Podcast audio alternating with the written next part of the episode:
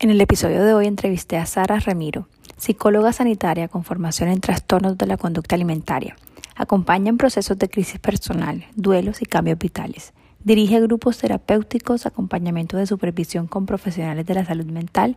Con ella hablamos sobre cómo se relacionan los límites con el TCA, cómo enseñar a nuestros hijos a poner límites, por qué cuesta tanto poner límites, cómo salir del rol de niña buena cómo poner límites con la familia o personas cercanas, entre otros. Quédate para escucharla.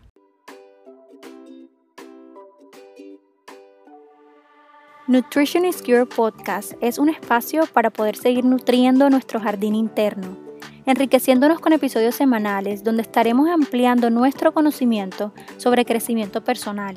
Vamos a cuestionar creencias limitantes y elevar conciencia sobre temas de interés.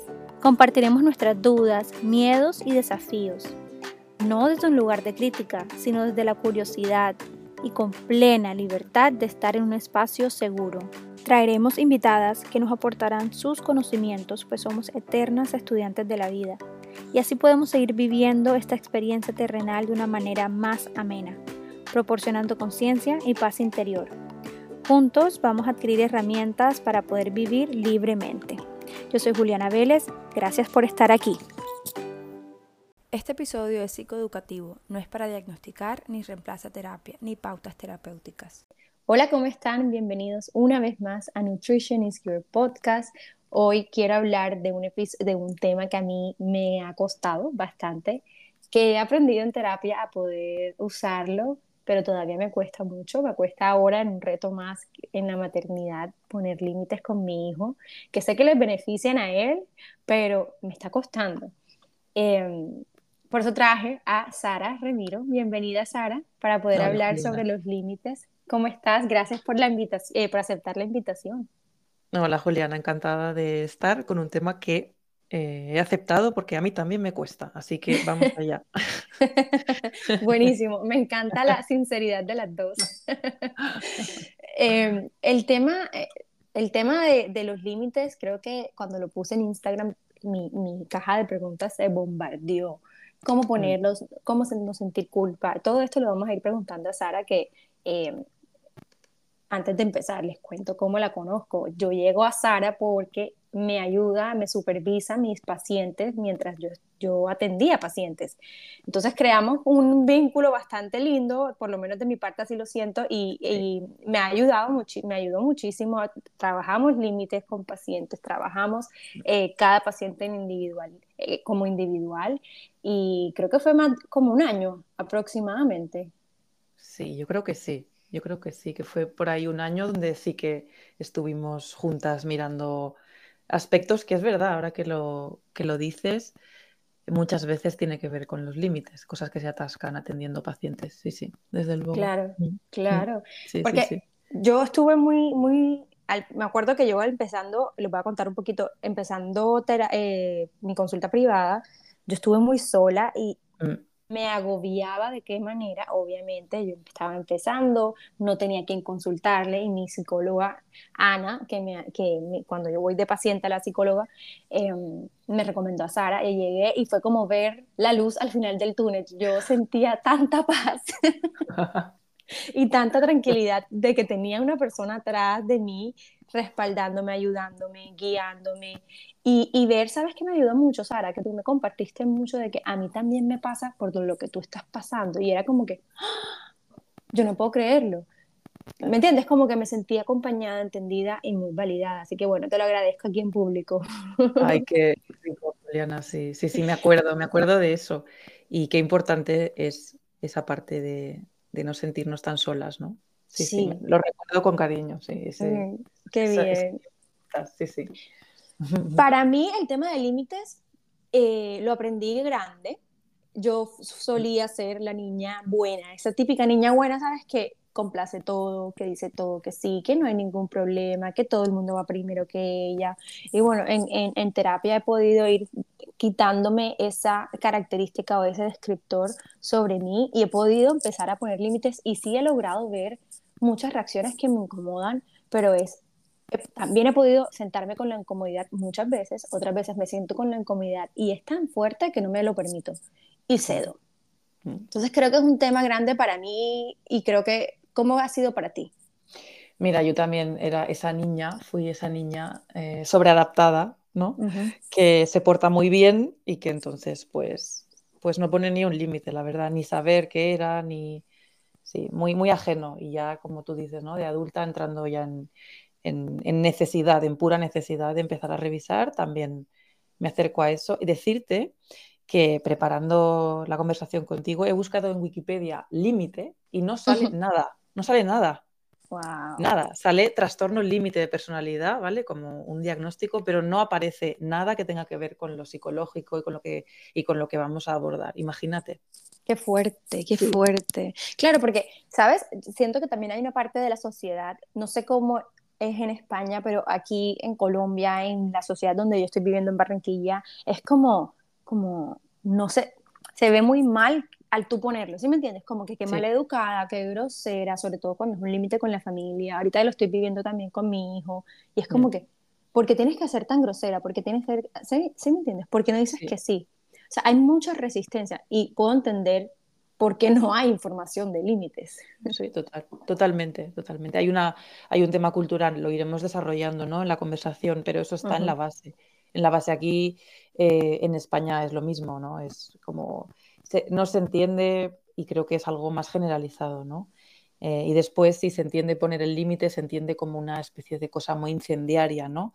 Como en el lado opuesto. Entonces, bueno, vamos a ir comentando, pero sí, aquí también pasa lo mismo. Sí, sí. Y y te hago la primera pregunta, ¿para qué se usan? O sea, ¿por qué, ¿Por qué debo yo ponerlo? Porque se habla de límites, en Instagram está lleno de este tema, pero, ajá, listo. ¿Por qué es importante? ¿Por qué lo tengo que poner? ¿Para qué? Sí. Mira, vamos a mirar primero qué es un límite, ¿vale? ¿Qué es el límite? Y el límite es el borde entre yo y lo de afuera, entre yo y lo otro, entre yo y el otro. Entonces hay unos límites que son puramente físicos de espacio vital, ¿no? Como estoy en el autobús y alguien entra en mi espacio y lo noto, mi límite físico, y hay los límites psicológicos, ¿vale? Lo podemos mirar así. Entonces los límites sirven y son necesarios para que se dé la vida, pero así de inicio. O sea, para poner un poco de marco, ¿no? Desde el parto las contracciones que yo, no, he, parido, pero eh, las contracciones sirven, avisan, activan y empiezan a delimitar el espacio adentro de tal manera que el bebé es llamado a pujar y salir al mundo. O sea, como, es como, hay un límite, hay un borde que hace contacto con el que contacto. como para ponerlo muy, muy, muy, muy del inicio. Em, los límites sirven eh, y están relacionados primero con las necesidades fisiológicas, o sea, de conservación de la vida, ¿vale? Primero eh, me hago pipi, tengo que ir al baño. Ese es como me noto, ¿vale? Ese es como lo, más básico. Si eso no está eh, consolidado, luego vamos echas un follón en lo demás, ¿vale? Luego vienen las necesidades más afectivas y más relacionales, eh, los límites más afectivos y relacionales, pero primer límite de frío, de conservación de la vida, Juliana, o sea, lo básico, básico, básico. ¿vale? Tipo la piel es un límite. Absolutamente. La piel es el borde. Entonces, los límites no es algo propiamente del humano. Mi, mi perrita Rasmia, pues ella pone límites y también le ponen límites cuando jugamos juntas y cuando juega con sus amigos ella determina lo que sí, lo que no, y cuándo sí y cuándo no. Y así hacen con ella, ¿no? O sea, no es algo puramente humano. Entonces vamos a decir que tiene que ver con, lo instintivo, de lo que, eh, spoiler, spoiler, estamos muy desconectadas, ¿vale? Entonces, por eso luego vamos, esto es un lío. Vamos a decir eso, puramente del humano. El límite tiene, ver, tiene que ver entonces con el yo, y también tiene que ver con el deseo, con lo que yo quiero y con cómo lo quiero. Sí, es, entonces... Es, un contrato prácticamente, ¿no? Pues la piel obviamente no, pero como al tú establecer el límite, tú haces el contrato. No el contrato, pero sí le puedes establecer a la persona, mira, para ser parte de mi vida, esto es lo que yo necesito para yo sentirme cómoda. ¿Se puede ver así? Sí, como un acuerdo, un contrato. De hecho, la piel también es un contrato en el sentido de que si tú juntas tus manos, empieza a haber un eh, unos acuerdos ahí, ¿no? Cuando tú te acuestas en la cama, por ejemplo, puedes dejar caer el cuerpo y a veces no lo dejas caer, no hay contrato porque estás estresada, ¿no? También mm. hay todo el tiempo esa, como esos acuerdos eh, entre una parte y la otra, desde luego, sí. Em, aquí la, una de las cosas de los límites que es importante a decir es que los límites no es algo estático, no es algo fijo. Lo que yo puedo querer hoy puede ser que mañana no. Están todo el tiempo moviéndose. Y esto es algo importante, porque cuando nos quedamos rígidas en un, límite eh, y no actualizamos, esto trae, también a veces eh, dificultades. Eh, y por el otro lado, algo a decir muy importante de los límites, pues es que el límite da descanso, en realidad. El límite da un marco, da descanso. Hay un marco en el que me puedo mover. ¿En qué sentido? En el que cuando yo eh, no sé, no sé por dónde y no sé cómo, me empiezo a inquietar, no tengo un marco y necesitamos un marco. Lo necesitamos, de hecho los niños lo necesitan también. Claro, se me vino a la mente a mi hijo, tipo, eh, mi hijo debe saber hasta dónde puede llegar, hasta dónde llega mamá, hasta dónde llega él, para sentirse seguro. Sí, así es. Sí. Entonces muchas veces se vive como amenazante eso del límite o que me pongan límites o ponerlos, em, pero en realidad dan descanso, son un marco en el que descansar. Em, y muchas veces se vive, em, al menos por ejemplo, mira, te cuento una cosa, me ha pasado cuando tú me mandaste las preguntas que haríamos, me empecé a angustiar porque pensé, eh, jolines, no voy a poder contestar pregunta a pregunta, se me van a mezclar porque tienen que ver, porque tomé tus preguntas como la ley, no como un marco, ¿sí? Entonces eso también ocurre, que de repente vivo al otro como el que marca la ley y no como el que me da un marco. Esto, en las que somos la niña buena, nos, nos cuesta, ¿no? Ver que el otro pone un marco y que yo puedo flexibilizar. Claro. Entonces, bueno, eh, es, es, algo, son algo súper necesario y que de lo que se nombra, pero que no se profundiza, yo creo. Por eso estoy contenta de estar aquí hoy. Gracias. ¿Qué, ¿Por qué cuesta tanto? ¿Por qué cuesta tanto ponerlos? O sea, entiendo que hay una parte de, que te han criado como tienes que complacer, sí, hay una parte muy grande de crianza. Em, pero probablemente trauma, trauma, probablemente, em, no sé, a las personas que se ha violado el límite físico en mm. alguna violación mm. eh, sexual o algo, pues sientan mucha culpa o, sabes, como que han mm. violado lo más preciado y lo, lo más eh, cercano que tienes, que es tu cuerpo, entonces probablemente no sepas. ¿Qué hay tanta resistencia y por qué cuesta tanto poner el límite? Pues mira, para, para poner el límite en cuanto a decir, eh, posicionarme ¿no? en mí, en lo que yo necesito y con eso ir a la relación, necesitamos una emoción que está culturalmente muy mal vista, que es la rabia.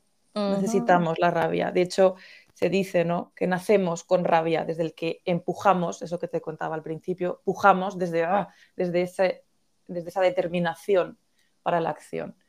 Entonces, esta emoción, la rabia, que es biológica y que es necesaria para la vida, está fatal vista, está penalizada, está completamente vista como algo de lo que hay que huir, de lo que tenemos que estar súper reprimida, ¿vale? Eh, esto es algo muy cultural. Entonces, eh, y en las mujeres ya plus, plus, plus. Entonces, menos. bueno, si yo para decir, para ir hacia donde quiero, para pedir, necesito de esa emoción y la emoción ocurre en el cuerpo, si yo tengo ese cuerpo eh, culturalmente cortado de esa emoción que está en movimiento y que necesita el movimiento, em, muchas veces es una cosa muy complicada. Tú lo hablas en terapia, lo pones y después no tengo cómo sostener esa conversación. No me aguantan las piernas, literalmente. O sea, no me aguantan las piernas. ¿no? Literal. Em, para poder establecer un límite, necesito estar posicionada, ¿no? Posicionada, de posición casi física, física en mí. Em, darme cuenta primero de cuál es mi necesidad, ¿no? Enterarme de qué es lo que estoy necesitando. Y esto también lo tenemos cortado justamente por esa, por esa adaptación al entorno. Eh, entonces, de pequeños, tu hijo no sé cuántos años tiene, pero sí saben, sí sabemos lo que queremos, sí sabemos cómo lo queremos, sí, sí sabemos lo que nos apetece, pero mucho. Eh, luego esto para gustar, para que mamá me acepte o papá me acepte, para encajar en la mirada que el otro espera de mí, vamos modulando esto de forma que ya, eh, yo ya no sé si lo quiero yo, lo quiere mamá, pero, ¿sabes qué? Hago lo que necesite para sobrevivir aquí, porque de pequeños la pertenencia es supervivencia. Claro. Es súper fuerte, pero es así. De pequeños la mirada de mamá y de papá o del progenitor que haya o del referente es la diferencia entre estar vivo y estar muerto. ¿Sí? Entonces, a las niñas, en general, se nos educa para ocupar menos espacio. Ya físico y todo. O sea, menos espacio. En general, digo, ¿eh? Em, ocupar el espacio que necesito supone un conflicto y el conflicto pone en riesgo la relación. Por eso nos cuesta poner límites, porque implican un conflicto que hemos aprendido que tenemos que evitar. A ver si lo entendí. Es decir, de pequeños, todo viene de pequeños en la, en, en el momento que nos van criando y nos están diciendo que la rabia es negativa, que es mala, ¿no? Que hay una reacción de mamá y papá al momento en que yo expreso mi rabia de que se van, me ponen el trato del silencio, no me miran, me regañan, me dejan de atender, no me, no me, no me sostienen. Claramente eso yo no lo voy a querer de pequeño, probablemente voy a hacer todo lo posible para esconder mi rabia porque sé que a mi mamá y papá no le gusta para que me sigan viendo y no quedarme solo. Sí vamos creciendo y ya no se vuelve mamá y papá, sino se vuelve el jefe. Sí.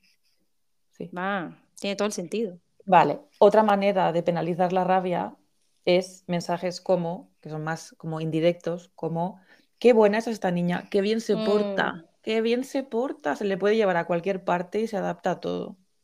Esta es una manera de decir aquí eh, ya está claro, ¿no? Lo que tienes que hacer.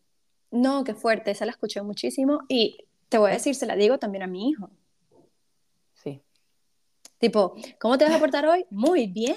Bueno, bueno, claro, claro, claro. ¿Qué es muy bien? ¿Qué es muy bien? Porque a lo mejor, yo qué sé, aquí ya me meto, pero tu hijo en un momento se frustra y necesita patalear y eso es portarse bien, porque es eh, hacer lo que necesita. O, de momento va a necesitar oponerse para sentir su fuerza. Y eso es lo que necesita. Entonces, el, muy bien, qué buena es esta niña, la verdad es que no se queja nada, no da mal, todo le parece bien, es del horror. Eso se lo festejan muchísimo, te dan stickers en el colegio de qué bien te portaste hoy. Exacto. ¿Vale? Esto es un melón, ¿eh? porque mm. eh, es, es, un poco, es más sutil entonces, por un lado, nos cuesta poner el límite porque implica un conflicto, en el sentido de que yo de repente digo, mm, ¿cómo le voy a decir a mamá que no me hable de papá mal, por ejemplo, que es un clásico? ¿Cómo? O cómo voy a eh, decir que pues, no me apetece ver la película hoy. O cómo le digo a mamá que necesito que me abrace. Claro. Por ejemplo, ¿no? Porque, a ver, el niño no sabe decirlo, o, sí, sí, no saben poner en palabras lo que están necesitando, que probablemente no han aprendido, no tienen el lenguaje, lo que sea, pero al momento de expresar cómo saben que está taliando, haciendo rabieta en caso de un niño, a ti como padre o como madre te da rabia. O tú, en el momento de que tuviste esa experiencia en la infancia, tu mamá y tu papá les daba rabia, no sabían cómo sostenerte, se iban, obviamente. Y tú lo que necesitabas era un abrazo. Sí, exacto, pero porque la rabia para tus padres, vamos a decir, también estaba penalizada y no saben cómo estar en el conflicto, o creen que es negativo, o lo problematizan, ¿no? Se problematiza mucho en los niños los, las, rabietas y se, dice que eso es negativo, ¿no? Y es necesario, hay un periodo donde es necesario confrontarme para notar mi límite con el otro, pero se problematiza, ¿no? Entonces, por un lado, implica un conflicto de pérdida de la relación, de que no me vean igual, de que, de que mamá se enfade conmigo, de que mamá me deje de querer. Es muy básico, pero es así. Luego, conforme vamos a la adolescencia, eh, ya eh, no es tan así, pero se juega lo mismo por debajo. Entonces, de adultos, yo no lo voy a decir a mi jefe porque a ver si, a ver qué consecuencias voy a tener, a ver ¿no? cómo lo digo, cómo se lo, siempre hay como mucho follón con cómo lo digo. Y digo, si la cuestión no es cómo lo digo, la cuestión es mantenerlo después. Ahí está la movida. Es cómo lo, es decirlo. Claro, claro, tú lo puedes decir en una carta, en una canción, en paloma mensajera, da igual. La cosa es cómo lo sostengo. Es cómo tolero que la otra persona me vea diferente, se moleste, se enfade, se decepcione o lo que sea que le pueda pasar. ¿no? En general. Ahora que lo traes. Sí. Adelante, adelante, perdón. Em, no, no, eso, que, que, lo verdaderamente difícil es quedarme ahí una vez lo he puesto, mantenerme o abrirme a la conversación que trae el otro. No siempre es mantenerme como mantenerme fija, sino a ver, a ver qué pasa si yo digo esto, si se me abre otra puerta con el otro. Claro. Ahora que lo traes, ¿cómo lo sostengo? Esa es una grande porque como tú decías, sí, listo, yo lo puedo mandar en un mensajito de WhatsApp, lo que sea, pero listo, después viene una culpa, me va a sentir egoísta, eh, no sé, me da pena ver a la otra persona, me siento que estoy pidiendo demasiado, que soy too much, como decimos, como que soy, soy demasiado, pido demasiado. Esa me, esa me pasa, me como, estoy pidiendo mucho. Sí. ¿Cómo sostengo eh, eso? Claro, Em, ojo con pensar que cuando yo ponga el límite voy a estar fantástica y estupenda, ¿vale? Ok. ¡Qué horror! Es normal decir, sentirte mal. Es normal sentirte, eh, bueno, ortopedias Martínez, digo yo, ¿no? O sea, no, no, no, encuentro, no encuentro cómo, cómo hacerlo. Eh, la culpa me come, sí, tengo que eh, estar abierta a esa incomodidad. Creo que muchas veces somos egoístas no poniendo el límite porque decimos me voy a sentir incómoda, no lo voy a poder soportar. Y hay un egoísmo ahí, porque no dejo que el otro me vea, no dejo que el otro me conozca. Y juzgo y culpo al otro y me quejo de la otra o del otro, ¿no? Entonces, vale, vamos a estar abiertas a que cuando yo diga o haga, en el otro lado van a pasar cosas. Estar abierta a incomodarme. Nadie se ha muerto de incomodidad, yo digo, ¿no? Nadie. Eso es verdad. Sí, pero, pero salir de, de, esa cosa de encontrarnos cómodas, no. Mira, no, no, ya que nos hemos tenido que remangar, la comodidad ya no es, ¿no? no es. O sobreponemos, ponemos en una balanza la incomodidad de que el otro se enoje, la incomodidad de que algo cambie con sentirme frustrada y resentida toda mi vida. Bueno, pues. Claro. Aquí hay un dicho en Colón, eh, pues por acá, no sé si lo tienes tú, pero hay un dicho que, es, es mejor ponerte rojo una vez que, que rosadita todo el tiempo. Ah, me encanta. Rosadita es como... Rosa rosa, sí, sí. Entonces, claro, esa, esa, es mi mantra cuando lo voy a poner, como que, ¿cómo me quiero sentir? ¿Rosadita todo el tiempo o roja una vez y ya? y eso es lo que me anima a ponerle el límite. Yo creo que es importante que, que, que, conozcamos que es normal que nos cueste, porque vivimos una cultura que, que es que lo penaliza, ¿no? La confrontación, la incomodidad, el sudor ácido. Eh, eh, está mal, mal contemplado, parece un conflicto en el que voy a perder la relación, ¿no? Y,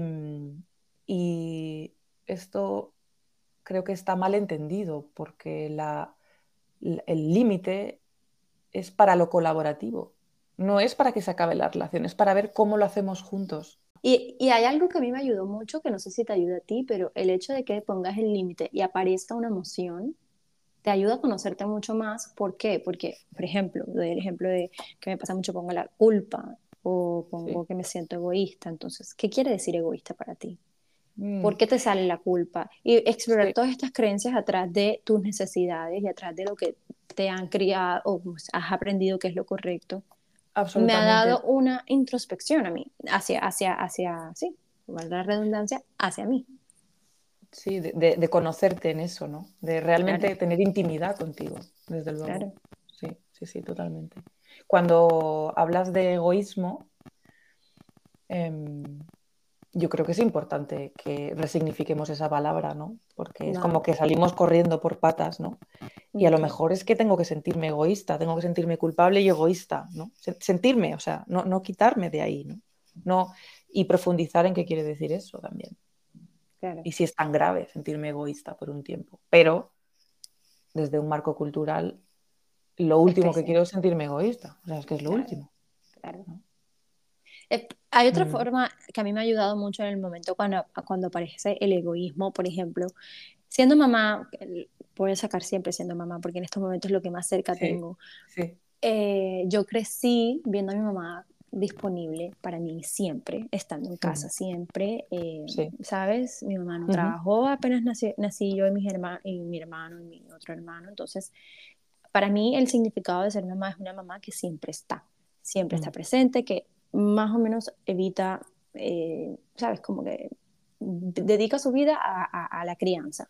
Cuando llega mi momento de ser mamá, yo, me, yo pensé que iba a ser así, y me di cuenta que yo necesitaba mi espacio para trabajar, para realizarme profesionalmente y todo. Y ahorita que estoy empezando a trabajar me cuesta mucho y me siento muy egoísta con mi mm. hijo en el momento de, mm. sacar el tiempo para estar aquí. Entonces, mm. claro, lo que a mí me, me hace sentir un poco más o sea, como que hacer las paces con el egoísmo es necesito en este momento, si creo que soy egoísta, ser egoísta para poder ser una mejor madre, porque voy a estar, me, o sea, me voy a sentir mejor conmigo misma, voy a estar más dispuesta a estar con mi hijo, voy a estar más tranquila que si estoy todo el día dejando a un lado mi propia carrera. Mm. Absolutamente. absolutamente. Que de hecho es lo que un hijo necesita, que unos padres, bueno, necesita que los padres le den la vida y, un poco de pan y leche, ¿vale? Pero en cuanto a necesidades, afectivas, en cuanto a necesidades afectivas, eh, que una madre haga lo que necesita hacer es el mejor regalo para su hijo. ¿no? Claro, es el mejor ejemplo también. Sí. Eh, bueno, no sé si es una forma de lavarme el cerebro, pero así lo vivo yo y es mi, mi, mi realidad, ¿sabes? Como que he podido hacer las paces con que necesito el tiempo para mí y para hacer lo que me hace feliz a mí. Sí. También. De hecho, este es como otra, otra, otra gran, da para todo un otro podcast, ¿eh? pero Total.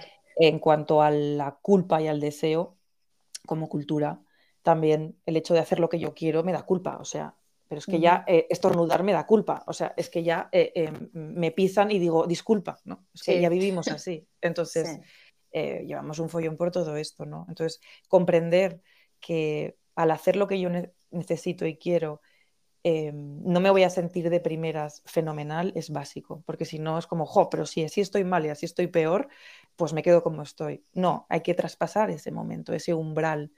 Eh, seguro que te ha pasado a ti, ¿no? Que de repente, pues los primeros días como lo dejo, ¿no? Qué horror, pero después tiene un sentido, tiene un sentido más profundo. Si paso ese umbral de lo incómodo, ¿no? Claro. Mm. ¿Y cómo sé? O sea, a ver, yo supe, obviamente, el poner el límite de, eh, eh, pues, sacar el tiempo para mí y mis proyectos, porque me sentía muy incómoda, me sentía como que si algo me estuviera faltando, incluso cuando tenía a mi hijo, me sentía que podía darle, necesitaba darle algo al mundo, probablemente, ¿no? Entonces, ese fue en el caso específico mío, pero ¿cómo sé cuándo necesito poner un límite? si en mi vida lo he hecho, yo sé que ya pasamos por ahí las niñas buenas, pero a mí se me olvidó, o sea, ¿qué, qué, cómo sabes tú? Pues un poco lo que tú dices, para cada persona va a ser de una manera, pero lo voy a ir sabiendo con malestar, con reacciones, con emociones, ¿no? Lo voy a ir notando, me van a ir pasando cosas. Em, cosas muy básicas como tener grandes jaquecas, tener grandes dolores de menstruación, eh, con todo lo que es psicosomático, ¿no? Eh, teniendo angustia, ansiedad o emociones que se te quedan pegadas. Voy a empezar a, mm. notar que hay algo que, ah, que no. Ah. Em, no, eh, creo que eso es básico. Yo cuando supe que necesitaba poner límites, pues empecé con unos ataques de pánico. Ah, bueno, vale. Ya la ansiedad no fue suficiente para mí, yo necesité caerme, ¿no?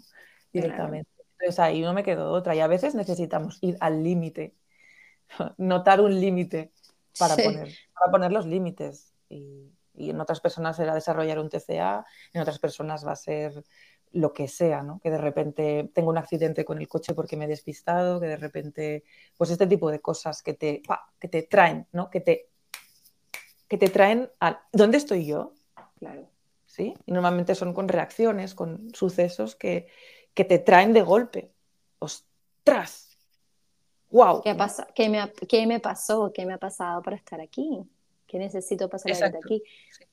El, el, el, el, tema de la, de la somatización se me viene mucho porque sí, ahora viendo para atrás, por ejemplo, la gastritis.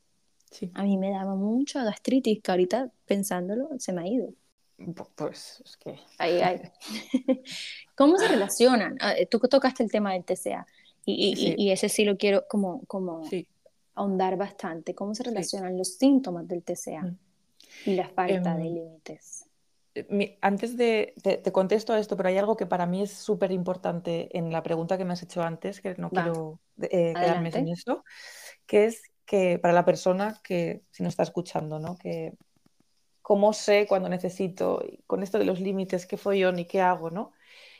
A mí me ayuda eh, cuando trabajo con mis pacientes o conmigo, ¿no? Como em, tomar conciencia de que el límite siempre está, siempre ha estado. Que me conflictúo, me duele la cabeza, me tengo migrañas, me da ansiedad, porque hay algo dentro de mí que dice, mm, ya, o sea, por ahí no. ¿Sí? Como conectar con que, con que lo tengo, lo tengo, tengo que aprender cómo. Esto para mí es importante, no para que la persona no piense, es que si no lo he hecho nunca, ¿no? Pues ahora no voy a empezar. Tengo 40, tengo 50, tengo 60, digo, mm, mm, no, es que siempre está, siempre ha estado. ¿no? era como un paréntesis que a mí me parece relevante. A ver si em, te entendí. O sea, siempre ha estado en el sentido de lo has puesto, pero de una manera que no, te, no es adaptativa para ti, que no es buena para ti. Ese em, no, me refiero que ya ha estado en el sentido de que la fuerza de determinación para decir esto es mucho, esto es poco, esto me sienta bien, esto me ha molestado, eso lo llevamos dentro, pero que está mm. cortado por una cultura o por una, una adaptación, ¿no? por una sobreadaptación. pero que yo, si me paro con las herramientas para pararme y para escucharme y para realmente sincerarme, lo que necesito y cómo lo necesito, lo llevo. Lo he llevado siempre. Por eso me enfermo si no lo pongo. Por eso eh, me angustio. Por eso. Sí.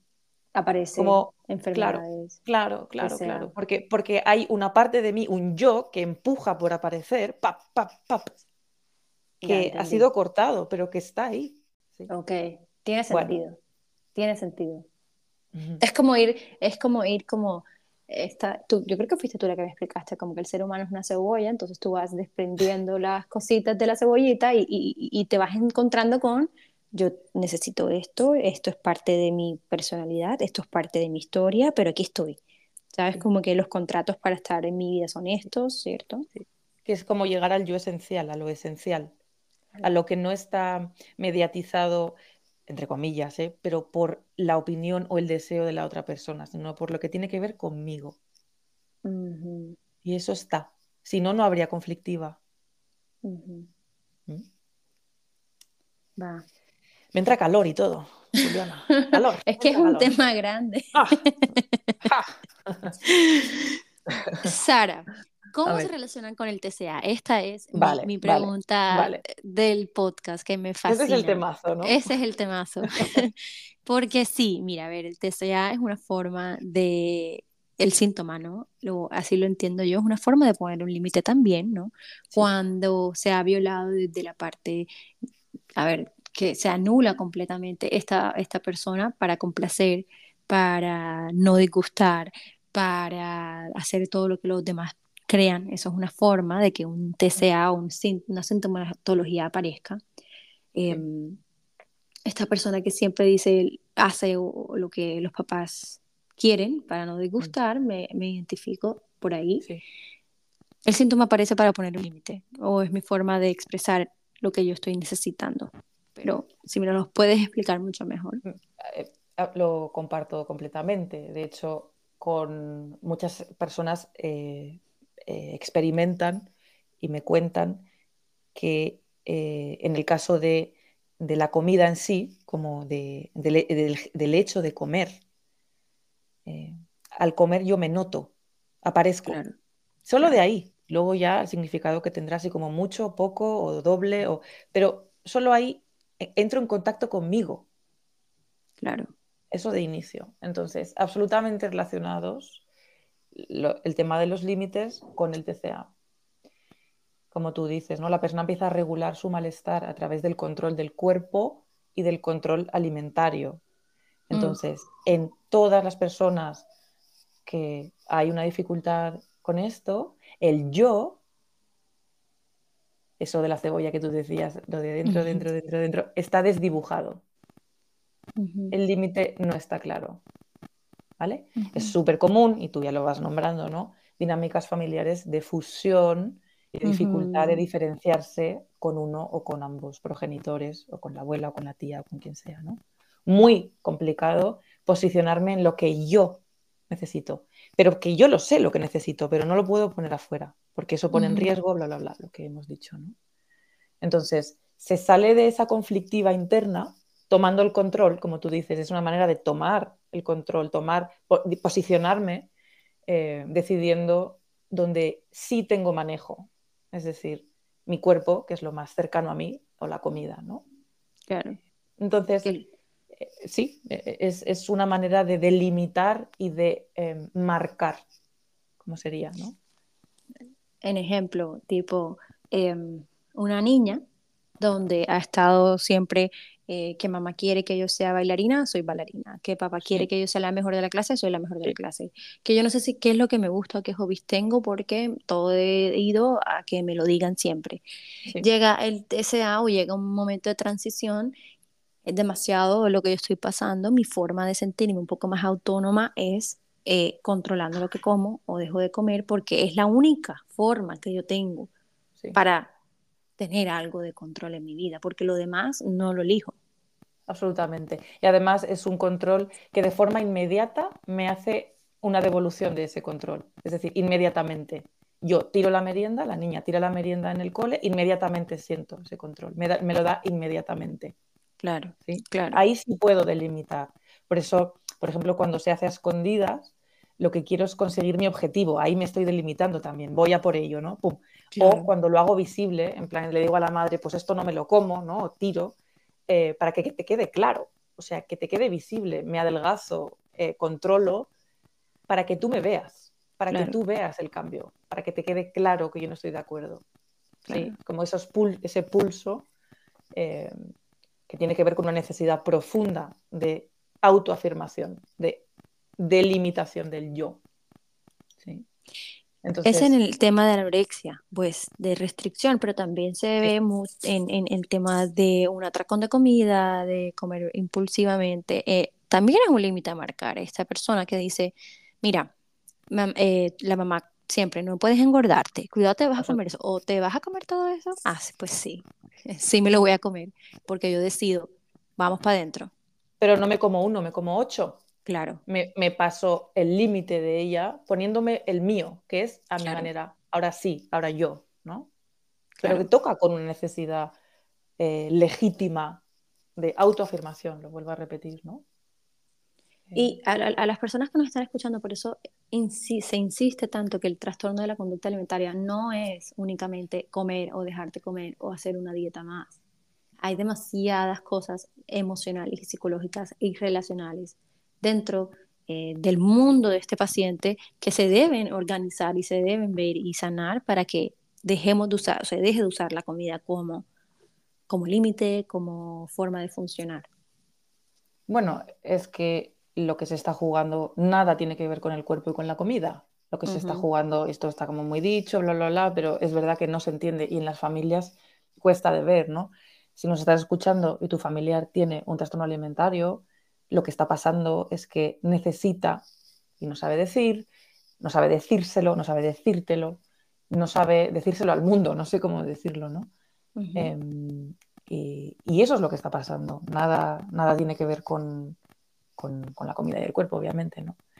Em, entonces, de alguna manera, al traer el cuerpo y la comida, la persona, como tú decías, ¿no? De repente toma posición.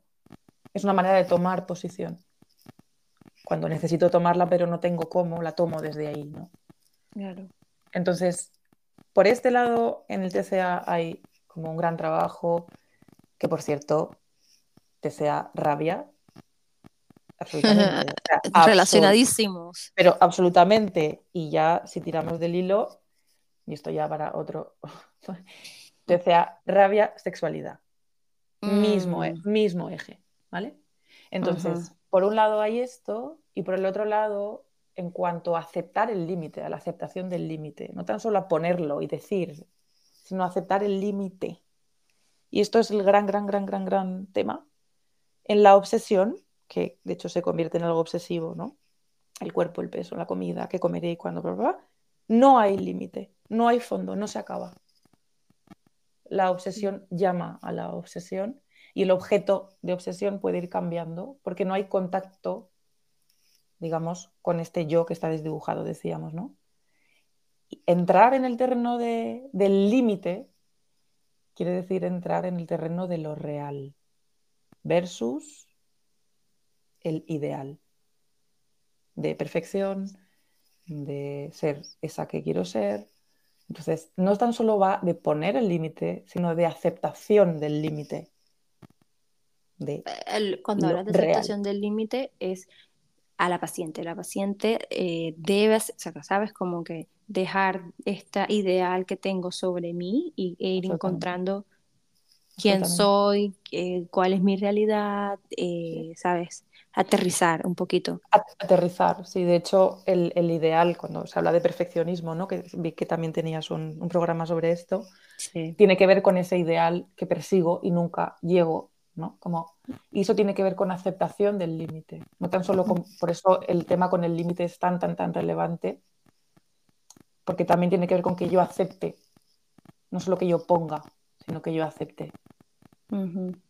Por ejemplo, en las conversaciones con respecto al cuerpo es muy claro, ¿no? Yo quiero tener un cuerpo X, no acepto mi no sé qué, yo quiero tener una eh, ser la que ser la mejor, no acepto la falta, ¿no? No acepto el fallo, no acepto eh, nada más que no sea lo ideal, ¿no? Entonces, mm. así de relevante es el tema con los límites. Nosotros solo, no solo para decir eh, si hablamos de un adolescente, ¿no? Por ejemplo, una chica adolescente, no solo para decir lo que necesito a la amiga, eh, no solo para ponerme mis, mm, los, límites con el otro en lo que yo necesito, los contratos que tú decías, ¿no? o la negociación con el otro, sino para que yo pueda aceptar el límite de lo real, que me saque de ese ideal, que es inalcanzable, que es eh, además es, eh, tiene que ver con lo aprendido culturalmente y nada tiene que ver con el yo esencial.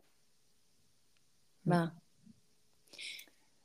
Señores y señoras, eh, temazo. Como decía, sí, temazo, temazo, creo que te voy a invitar solamente para hablar únicamente de esta pregunta, porque de aquí nos podemos enganchar muchísimo y cada sintomatología y cada individuo trae a la, usa la sintomatología de cierta manera. Ah, a ver, supongamos, tengo una hija con TCA. Mm. Un padre nos está escuchando, tengo una hija con TCA. Probablemente es un lenguaje el que hemos explicado que no nos van a entender porque hay mucha parte de dolor que no permite ver la dificultad, mm. no se mm. trae conciencia porque probablemente hay mucha culpa, ¿no? El padre que llega a consulta siempre tiene detrás la culpa de mi, pues, ¿qué hice yo para que mi hija esté así? Entonces, mm. ¿qué le podrías decir? O sea, eh, en temas de, de, de, que se lleven algo de esta explicación sobre el deseo. Hablamos de una hija eh, como adolescente, ¿no? Como menor de edad. Hablamos de, ese, de ese... Vale, el mensaje es, tu hija necesita que cambies. Es correcto. Ya. Se, ve mucho que, se ve mucho, Sara, que se señaliza a la hija. no, pero claro, pero, pero claro, mi hija, mi hija me, conflictúa a mí. Claro, claro. Por eso yo no me voy a mover, por eso soy tan clara.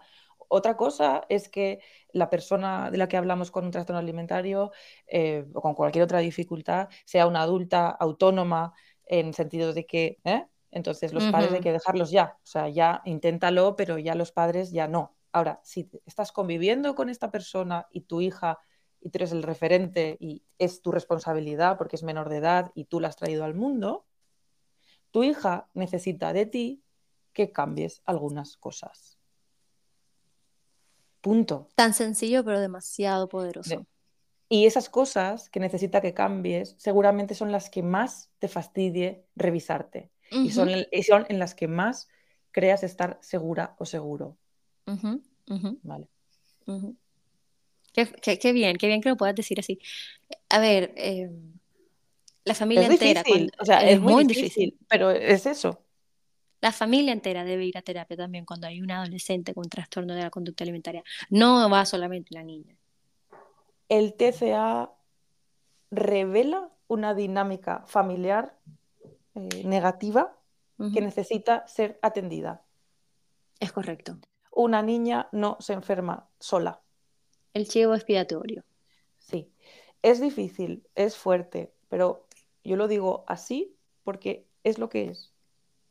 Hace falta humildad, hace falta apertura y hace falta em, curiosidad para conocer qué es lo que yo puedo aportar o no aportar en la familia diferente.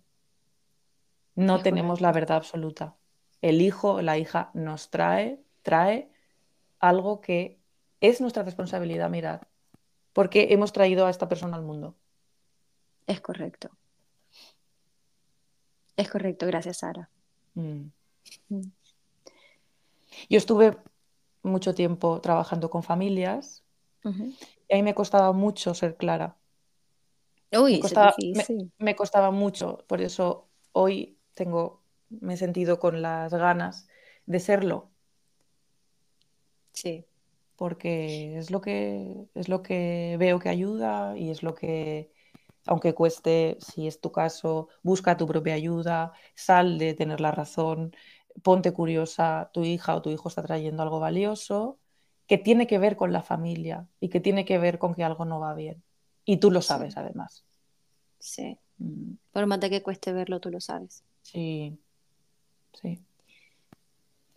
Mira, he preferido ponerme roja una vez que rosa. que rosa. Muy bien. gracias, gracias por darnos esa, ese privilegio a los que te estamos escuchando. Ahora, mm. trayendo a la mm. familia, que sé que es el tema que hemos estado hablando, trayendo a la familia, eh, sabemos que hay en caso de que haya una sintomatología de TCA o, no sé, una somatización, se debe poner el límite. ¿Cómo ponerlo? Con la familia, porque, a ver, es una cosa tú encontrarte un extraño en la calle y decir como que, ¿sabes qué? Estás muy cerca de mí, si ese es el caso, como que aléjate un poquito, o un pito del carro si alguien se te está cruzando, ¿sabes? Como que, ¿me entiendes? El, el, el, el, tema grande cuando se, se de tema de límites es con la familia y si haya una sintomatología es aún más grande. Entonces, ¿cómo se puede poner con personas cercanas, con mi papá, por ejemplo, con mi mamá, por ejemplo, que, que, son mm. personas... A ver. A ver, claro. Eh, a ver, primero sería... Em, bueno, primero voy a decir como salir de la idea, lo he dicho antes, ¿eh? de que poner el límite es ir en contra del otro. Esto es súper importante. Entrar en eh, que justamente tiene que ver con lo colaborativo, ya lo he dicho, pero lo repito porque me parece muy importante y tiene que ver con cómo lo hacemos juntos, con tener acuerdos. ¿no? Esto, esto es importante trabajarlo mucho, hacer mucha pedagogía del límite con los pacientes y con los papás. ¿no? Como esto tiene que ver para cómo lo hacéis juntos, no para destruir, no para reírse de nadie, no para culpar tampoco, ¿no? que a veces se confunde esto.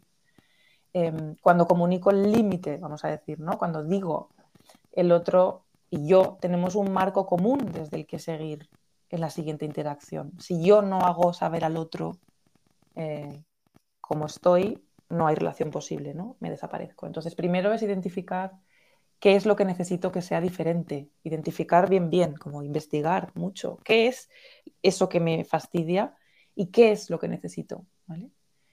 Em, después, bueno, todo esto no es tan sencillo, o sea, lo, vamos, lo vamos mirando, vamos viendo.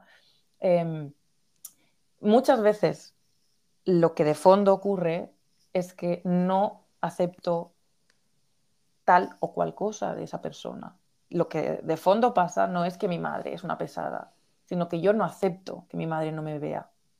No lo acepto, que mi mm. madre tenga sus asuntos, no acepto que mi madre no, no resuelva sus temas.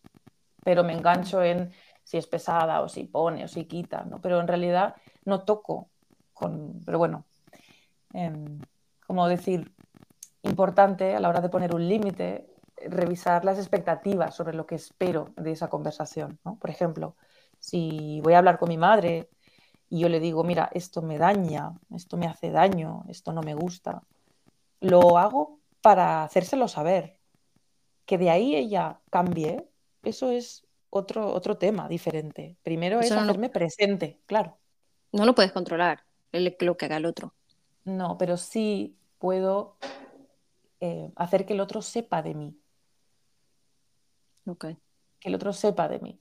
Entonces, bueno, aquí es lo que hemos dicho antes un poco. ¿Y cómo se lo digo? Y que no, no es tan importante, sino cómo voy, y, a veces hace falta hablar las cosas muchas veces, ¿no? Porque también hay esta cosa del ideal de decir, yo es que ya se lo he dicho. Bueno, bueno, bueno.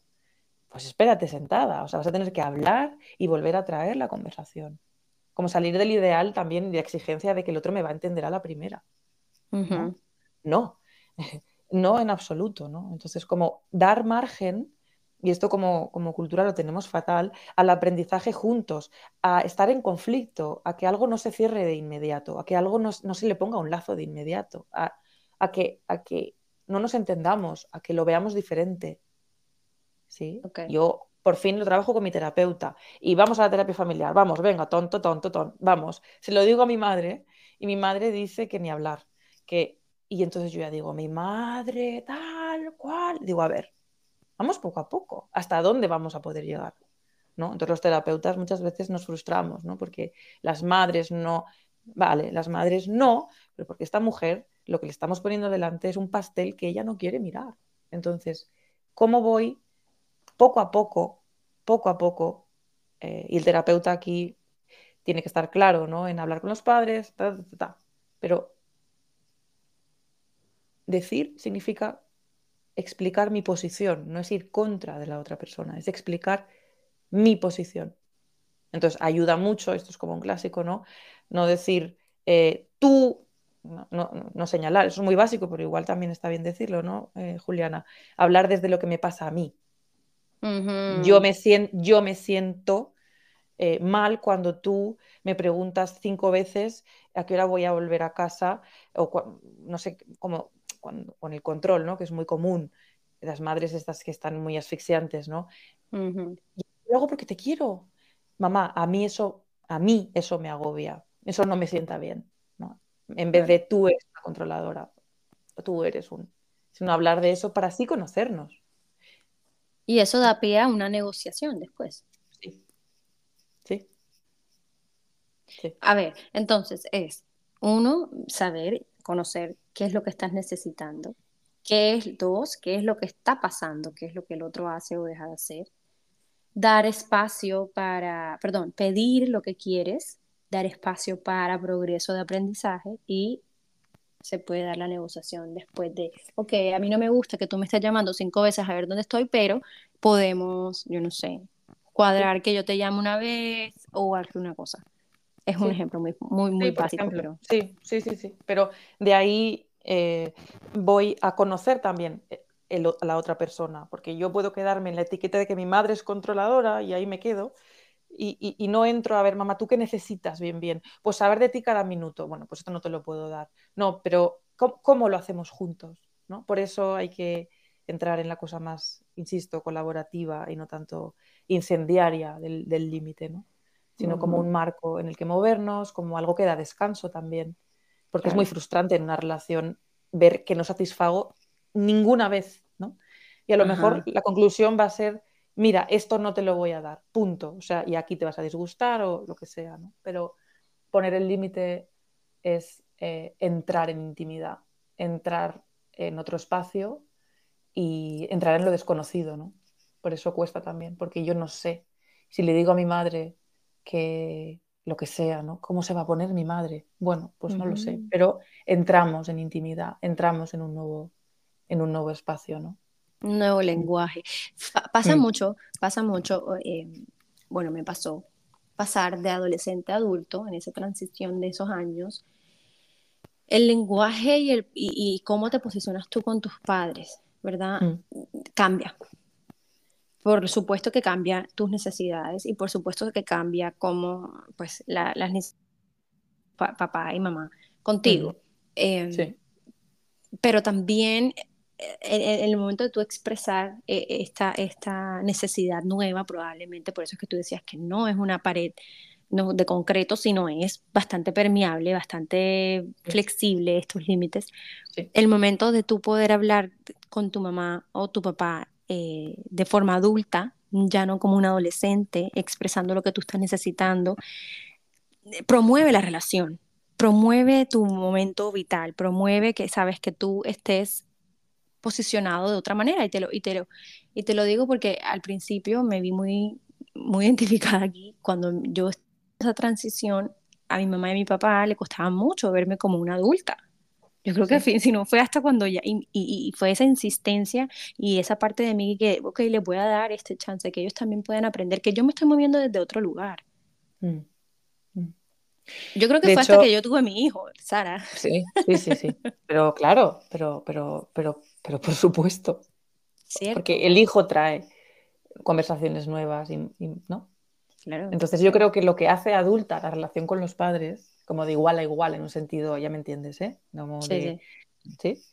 de tú a tú, vamos a decir, ¿no? O como con, con legitimidad para las dos partes, tiene que ver con ese dejar de ponernos eh, niñas en el sentido de esperar que la otra persona me entienda, de esperar que la otra persona me dé, de, esperar que la otra persona me llene y me complete, ¿no? dejar, de, dejar de esperar que, que la otra persona me reconozca eso que necesito, ¿no? Creo que, que, ponernos de igual a igual significa expresar y, y lanzarnos a eso de, del no saber qué pasa en lo siguiente. Claro. Atrever, atrevernos, ¿no? Por eso cuesta tanto. Claro, porque ha venido funcionando de cierta manera. Que te convenga o no te convenga, la, la, la, relación, en este caso papá y mamá, se ha venido construyendo de cierta manera. Ahora tú, que estás en todo tu derecho de cambiar las fichas y de cambiar la dinámica, obviamente vas a recibir una reacción y es normal que la recibas. Y eso me hace pensar, perdón. Dime, dime, perdón. No, dime, dime. No, que eso me hace pensar eh, eh, el tema de la rabia que tanto hablabas al principio, mm. Que está muy mal vista y que muchas veces no queremos poner límite desde la rabia, pero también funciona mucho ponerlo desde la rabia, porque me ha pasado que cuando tengo rabia quiero poner el límite, se me pasa la rabia y ya no pasa nada. Porque no tengo, ¿cómo? Pero es que decirlo desde la rabia no es gritar, decirlo desde la rabia es decir no pero de una, con el cuerpo en un sentido como alineada y coherente con la necesidad.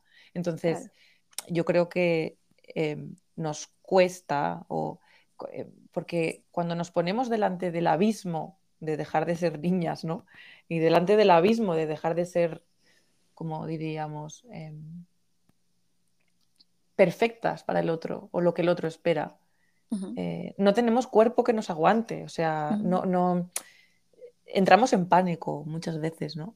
Y hace falta pues, ir poco a poco tolerando esas sensaciones de orfandad, vamos a decir, ¿no? En un sentido como de una orfandad necesaria para el crecimiento, ¿no? Como dejar, una orfandad, ¿me entiendes, no? Como en el sentido de eh, sentirme que me, que me puedo, que, que, el conflicto y que pueden dejar de verme así y que puedo dejar de verlos así y que eso forma parte, ¿no? No, no te, perderle el miedo a, a, a que se pongan rabiosos, a que te quiten la mirada. Sí. Eso, ¿verdad?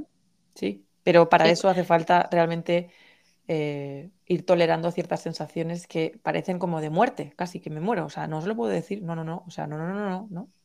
Claro. Eso es horrible. Eh, yo ya, yo ya he pasado por eso y sigo pasando. Creo que vamos a pasar por mucho tiempo. y, sabes que, que, um, Ay, se me olvidó lo que te iba a decir. Ahorita que se me acuerde bueno, lo digo. Pues, pues mira, yo te, iba a compartir justo que mm, para mí estar hablando así de algo tan tal, ah, para mí es poner un límite. Y estoy, te lo juro, Juliana, sudando. Claro, claro. Sudando. Porque es estar clara, porque es eh, qué van a pensar, ¿no? Y si esto no se entiende, bueno, miles de rollos. Atreverme a quedar mal, atreverme que alguien no esté de acuerdo, atreverme a que me he pasado del tiempo, atreverme a que tú me digas, pues esto no me ha gustado. Eso es entrar en otro espacio, ¿no? Claro. Y, fíjate, em, cuando te, contacté para entrevistar, cuando contacté a Sara para entrevistar, les voy a contar, yo vi un poco de límite, de todas formas, y lo acepté. Y traté, pues, creo, tú me vas a corregir, Sara, de hacer el momento lo más cómodo para Sara. Y se me vino la oportunidad de hacerlo por video. Ah, si yo no respetara tu límite, Sara, yo creo que yo te hubiera dicho es por video, punto. Y yo creo que tú en este momento no estuvieras aquí. No. no estuvieras aquí, no nos hubieras compartido las cosas. Eh, fue sino que yo te dijera, mira, hay esta posibilidad, entramos a la negociación, hay esta posibilidad, ¿se va bien para ti que sea en video? No, ok, yo aceptaré ese límite.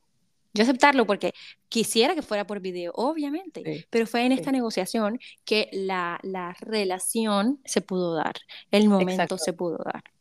Pero que tal vez tú me lo preguntas en dos semanas y digo que sí. ¿Entiendes? Probablemente, exacto, porque ya lo hiciste. Bueno, y porque hoy resulta que es que estoy menstruando y estoy con la cara que tú dices, pues no me apetece, ah. ¿sabes? pero, pero como para poner de relieve que es algo móvil y que tiene que ver con que nos vamos conociendo, nos movemos juntas. Nos movemos juntas. Es correcto. Mm. Mm.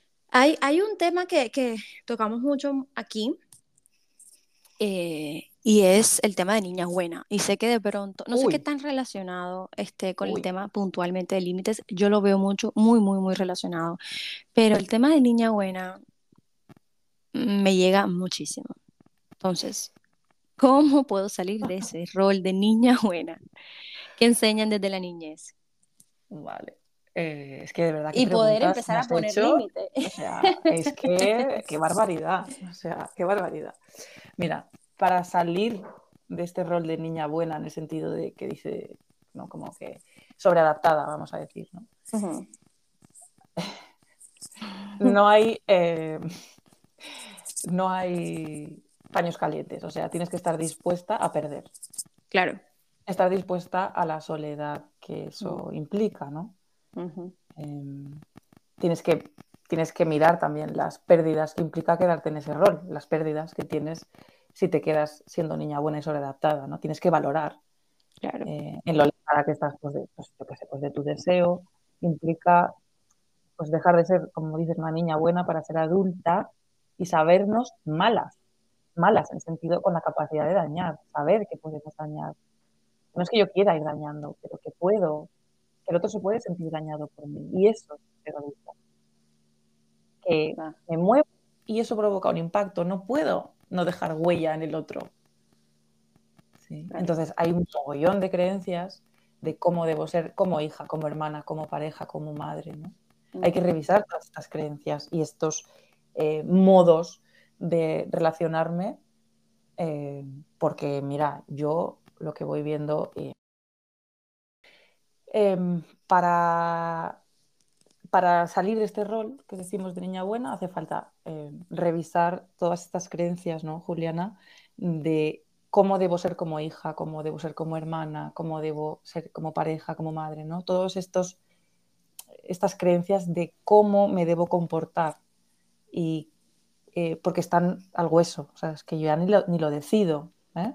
voy en un automático, vamos a decir, porque me he educado me, desde la cultura y desde la cultura familiar en cómo debo hacer y cómo debo, incluso en cómo debo, eh, desde la postura corporal hasta la voz, hasta las opiniones, hasta los gestos, ¿no? Todo está em, puesto en una cosa de ocupar menos espacio y de ahí viene el conflicto, porque nos vemos, nos percibimos más pequeñas, incluso en lo físico, en el espacio físico, y luego vienen los temas, porque ya no sé dónde está mi piel, ni el borde, ni nada, ¿no?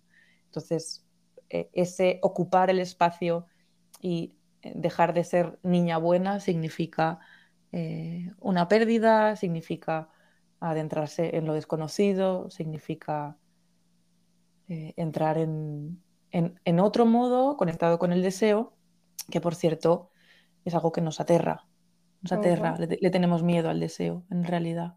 el tema de dejar la, la niña buena no significa, y, y estar en, en, comodidad con hacer daño, no, no es un daño que yo diga como que, mira, vas a hacer daño físico, ¿verdad? Es, es vas a incomodar probablemente, vas a no complacer y vas a hacer reacciones al otro de rabia, de resistencia.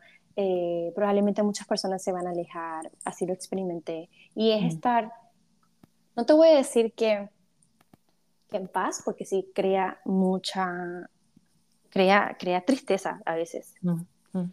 Pero estás, estar en, en, como en sintonía con tu propia necesidad, en sintonía con quien tú eres realmente. Y para mí el tema de dejar eh, niña buena fue ir cambiando cosas que parecen mínimas, pero que yo no me había dado cuenta que yo hacía tan consciente, Sara, y era como que por eso el tema de la voz. Mm cuando yo necesitaba pedir a una persona extraña que me hiciera un favor, mi voz se más gentil, más aniñada. Y fueron ese tipo de, tipo de cambios que yo fui viendo, que, que fui implementando, que me dieron a mí como que fue progresivo. Por eso que tú dices, ¿no? Es como salir de un rol que, es integral, que tiene que ver con una identificación, ¿no? Con un, con... Entonces salir de eso implica todo lo que estás contando, ¿no? Cosas muy cotidianas, que son las cosas que al final hacen la vida, ¿no? Lo, cotidiano, cómo pido, cómo, cómo, me posiciono, cómo digo.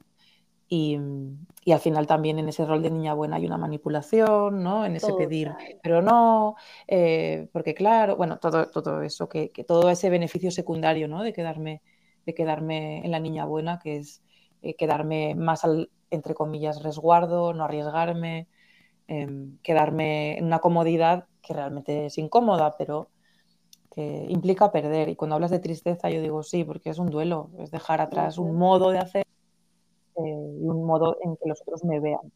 Claro, claro. Mm. Que, que el, la, la, la niña buena está llena de límites. ¿no? A ver, ¿cómo es eso? En el, sentido de que ya yo soy capaz de pedir lo que necesito, ya yo soy capaz de decir hasta aquí llegas conmigo o hasta aquí llego yo, ¿sabes? Em, y soy ah. capaz de ponerle el límite a la persona que más necesita. A ver, la persona que va a coger rabia contigo porque pusiste el límite probablemente es la persona que más necesita el límite de tu parte. Entonces, como que eh, estar en paz o estar tranquila con que listo, te dio rabia, yo te voy a acompañar en tu rabia y te voy a aceptar la rabia, pero aquí, este es mi límite. Sí, sí, sí, en ese sentido es lo que conforma la nueva conversación, es una diferencia clara entre yo y el otro, entre, el entre mi deseo y el del otro, entre la expectativa mía y la del otro, una diferenciación clara, una delimitación, un borde entre yo y el otro, ¿no? Entonces, absolutamente, estar en la, en la, en la autonomía eh, emocional parte con, una delimitación clara. Tú decías de los costos y las ganancias de estar en el rol de niña buena y los costos y las ganancias de estar por fuera. Mm. Ese es grande también porque tienes muchas ganancias por parte de los demás y muchos costos puedes tener también salir de ahí, como por ejemplo, eh, no sé, una niña buena que recibía sueldo de, de o, no sé, o el papá o la mamá le da, le da plata. ¿verdad? Entonces, ah, ¿no quieres, ¿no quieres seguir esa carrera tuya? Ok, entonces dejas de recibir plata de mi parte. Sí, sí, sí. Por eso yo hablaba de esa supuesta orfandad en un buen sentido, como de, entrar en un espacio donde me quito privilegios para ganarme, para ganarme a mí, pero que eso nos asusta porque resulta que una mujer y una persona que diga, pues la verdad, me va bien, la verdad, estoy satisfecha, la verdad, es como que estuviera mal visto, ¿no? Es como que alguien alineado parece como que es ambicioso y es negativo eso, ¿no? Alguien que dice las cosas claras es, como tú has dicho, eh, una descarada, ¿no? Eh, alguien, entonces, sí, perder privilegios, ¿no? Perder privilegios, desde luego, sí, sí. Por eso em, es un balance en el que, tú lo sabes, hay un momento donde está claro hacia dónde hay que ir, aunque asuste. Mm. Mm. Así es. Hay una, la última pregunta que te tenía, Sara, es, pues yo creo que ya lo hemos hablado, eh, no específicamente yo te lo pregunté, pero lo hemos dicho, que cuáles pueden ser las posibles consecuencias de la falta de límites, porque em, ya hemos dicho que es un trastorno de la conducta alimentaria, puede ser, mm. puede somatizar con mucho dolor de cabeza, gastritis, todo esto, mm. pero hay algo más. Un poco lo que, lo que dices, ¿no? Como eh, al final pues, vivo mi vida pues, resignada, enfadada, deprimida, me enfermo, ¿no? Eh, por un lado. Eh, y por el otro, también falta de límites en cuanto a que yo los ponga, ya lo hemos dicho, pero falta de límites en cuanto a que yo no acepte el límite, ¿sí? En cuanto a que yo no acepto lo real, pues vivo todo el tiempo frustrada buscando un ideal, vivo insatisfecha, vivo comparándome todo el tiempo, vivo menospreciada todo el tiempo, ¿no? No acepto el límite de lo real, no acepto, entonces no, no vivo en, los dos sentidos, en ponerlos y en recibir el límite eh, el límite que me ponga el otro o el límite de la vida misma, ¿no? De la vida con sus cosas. Va. Mm, Buenísimo. Gracias, Sara. Mm, mm, para, ir terminando, quisiera em, hacerte el juego de las siete preguntas rápidas que se las hago a las invitadas, a los invitados. Em, y funciona de esta manera. Yo te voy a leer siete preguntas y lo primero que se te venga a la mente es, si no sabes ningún, o sea, como que no sabes qué responder, y no, no te preocupes, que, o sea, como que no es tema de límites ni es tema profesional, es más para que te conozcan a ti, Sara personal. Em, si no sabes, pues me puedes decir, mira, paso. Vale, perfecto, listo. ¿Estás lista? Sí. Ok, dime algo que siempre has querido aprender y no lo has hecho. Cantar. ¿Qué estabas haciendo la primera vez que te sentiste adulta? Atenderme cuando estaba mal, como atenderme en una crisis, o sea, estar cuidando de mí. Va. Mm, mm. ¿A quién, le, ¿A quién es la primera persona que le cuentas algo cuando algo importante te sucede? Se lo cuento a mi pareja y, y desde hace un tiempo intento contármelo a mí primero, ¿sabes? Como darme el tiempo de contármelo a mí realmente. Cómo asimilarlo, como darme un espacio para contármelo a mí, para, para vivírmelo yo. No, no, no, tengo eso en mi vida, creo que me lo voy a robar. Me gusta. te viene a la mente cuando te digo la palabra amor? Eh, un momento con mi hermano cuando él nació, que yo aprendí a, dormirlo porque le hacía como una caricia aquí en el entrecejo y se dormía. Yo recuerdo mirar eso y decir, ¿qué es esto? No, qué belleza. ¿Cuánto te llevas con tu hermano? Ocho años, claro. Claro. Entonces, sí, era como que él era un bebé y yo ya era, bueno, tenía ocho, ¿no? Entonces de repente era como, ah, Niña grande ya que podía hacerlo. Divino. niña buena, gracias. Niña buena, exacto. ¿Qué memoria te viene a la mente cuando te digo la palabra infancia? Los veranos en, en Aiza, en un pueblo del Pirineo. Los veranos allí. Ah. Sí. Eh, bueno, esto no, tenía la, esto no es la pregunta, pero solamente por curiosidad, ¿de dónde eres? De Zaragoza. Zaragoza. De Zaragoza, sí. Un libro que te marcó la vida. Em, Mujeres que corren con lobos, de Clarisa Pincolastes. No, no te imaginas. Tengo dos personas, tú y otra, eh, y otra persona que entrevisté, que, me, que lo ah. han dicho. Yo creo que es una señal. Lo voy a leer. Luego hay, hay otros eh, más recientes, pero este a mí me,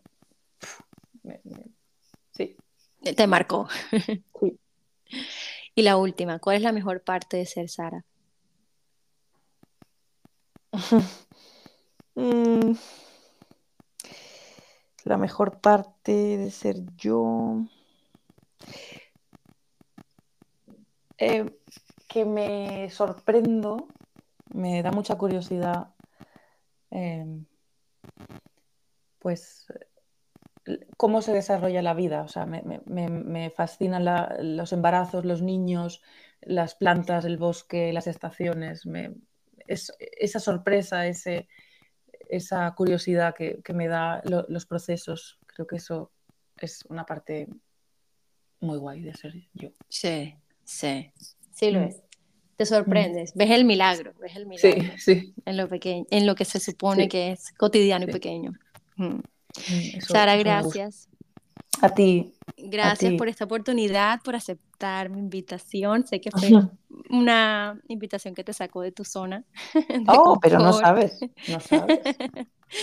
Eh, y te lo agradezco de todo corazón. Sé que, bueno, a mí no atendías como paciente, me atendías como supervisora de manera online para los que nos están escuchando. Tú atiendes virtual, atiendes presencial, ¿cómo es? Sí. Sí, las dos cosas. Sí, atiendo virtual y atiendo presencial en Granollers, que es está en Cataluña, aquí en España. Tengo mi sala, mi consulta y, bueno, decirte que estoy muy agradecida de, este momento. Me ha traído a, reflexionar antes de juntarnos y estoy muy, muy contenta de, haber conversado contigo. Sí. Sí, sí, gracias, Sara, gracias, te lo agradezco. ¿Te pueden contactar por Instagram? Sí, en Sara, Sara Remiro, ¿verdad? Sí, es mi nombre y mi apellido, sí. Listo. Yo igual les voy a dejar toda la información, como siempre, en la caja de descripciones y en mi Instagram también lo voy a poner. Entonces, genial, Para, para que la puedan buscar ahí.